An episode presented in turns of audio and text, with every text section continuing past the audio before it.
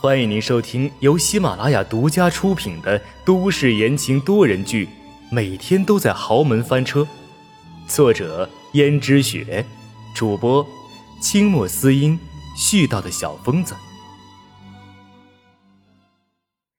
第一百五十一章，自不量力。江如雪还是第一次听见别人主动站出来说要求利用的，于是道。还真是稀奇呀！我还是第一次看见有人说自己要被利用的。说说吧，你有什么利用价值？轩轩道：“我当然有利用价值，被利用也并不是一件丢人的事情，说明我还有些价值。而逸轩既然喜欢我，那他就一定会听我的话。只要他听我的话，那江家老爷子希望他做什么？”只要我又在一旁帮腔的话，不是大家都好了吗？江如雪说：“你是说靠你，不自量力？你以为你是什么东西？”轩轩说：“是，我是不重要，但是你应该清楚我在逸轩心目中的地位。要不要跟我合作，全都在你，我绝对不会去强迫夫人的。”更何况我也没有那个本事，只要夫人你愿意庇护我，我也愿意听你的。你希望逸轩做什么，那我就好好劝劝他。逸轩肯定会听我的话的。江如雪心里好像也是，与其让轩轩在那里作威作福，还一直诱惑着逸轩，还不如让他归顺自己的好，这样他也好把江逸轩弄成江家老爷子想要的样子。这样，江家的老爷子就不会责备他了，而对江玉轩也恰好用到了好处。江如雪仔细想了想，就说道：“好吧，那我庇护你，只要我在江家还说得上话，就不会让你在江家受委屈，这样总行了吧？”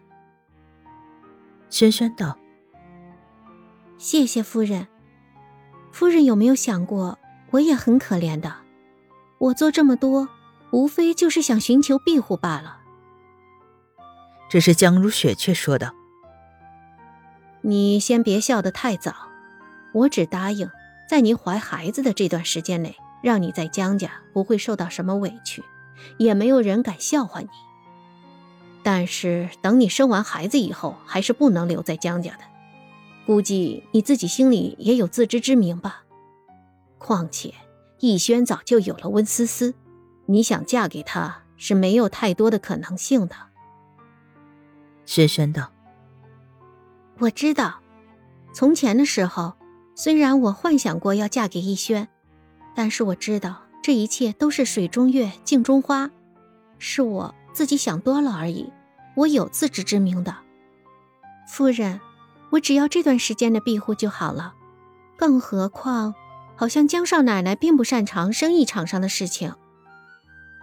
江如雪又说：“你怎么知道？你是有预谋的。”轩轩道：“不要说的这么难听嘛，夫人。要想在江家生存下去，怎么可能连什么都不知道呢？更何况，我做的一切，不过就是想让孩子平平安安的出生罢了。”平平安安的出生，不是有很多人照料你，绝对不会有什么问题吗？难道？江如雪突然想到了什么，说道：“难道秦娟想害你肚子里的孩子？”轩轩说：“夫人，你觉得我都找上你来了，如果不是因为这个，还是因为什么呢？我做的一切。”都是为了保护孩子而已，我什么都不要。江如雪说：“什么都不要，说的好听。虽然那个秦娟不是什么好人，但是你，也不是个省油的灯。我只跟你说一句话：想进江家当江家正经的少奶奶是绝对不可能的。反正你和逸轩不可能，索性……”不如等你生下孩子之后，我给你一笔钱，你远走高飞，然后和逸轩一刀两断，到时候大家都好。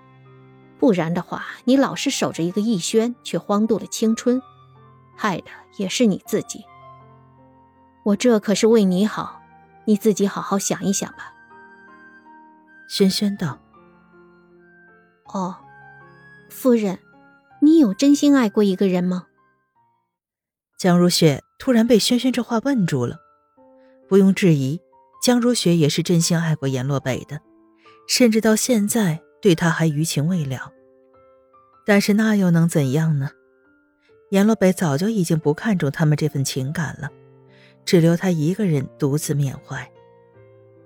江如雪道：“谁没有年轻过呢？但是那又怎样？爱情。”不是你绑着逸轩的理由，更何况，你要是真的为逸轩好的话，就不要再缠着他了。缠着他，对你和他都没有好处。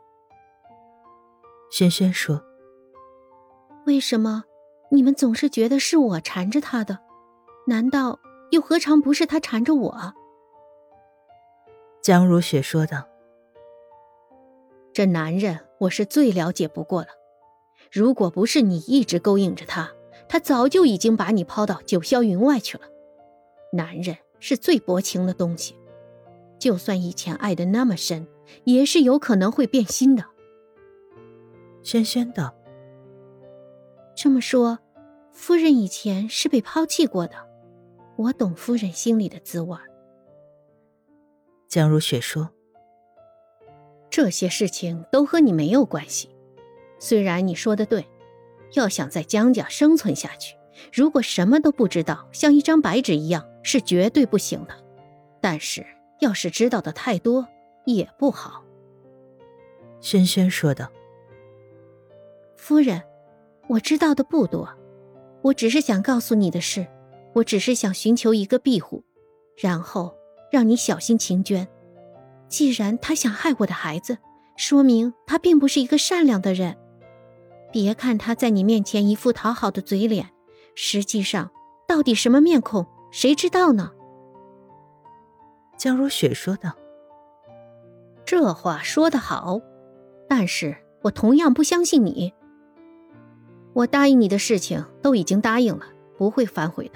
你走吧。”可这个时候，轩轩却看到了地上已经摔成两半的口红。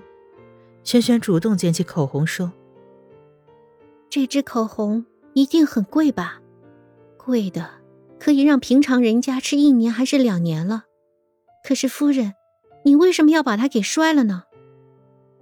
江如雪说：“我的东西，我想摔就摔。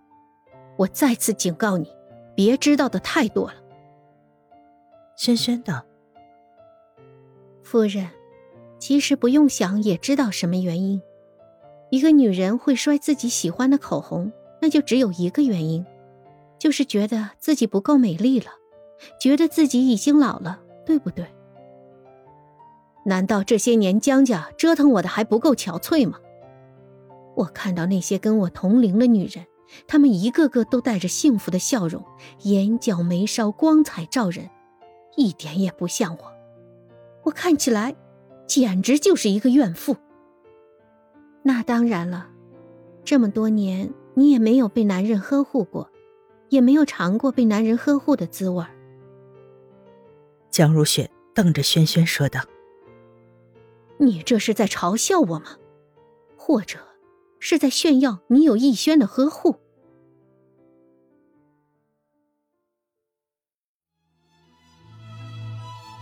听众朋友们，本集播讲完毕，感谢您的收听。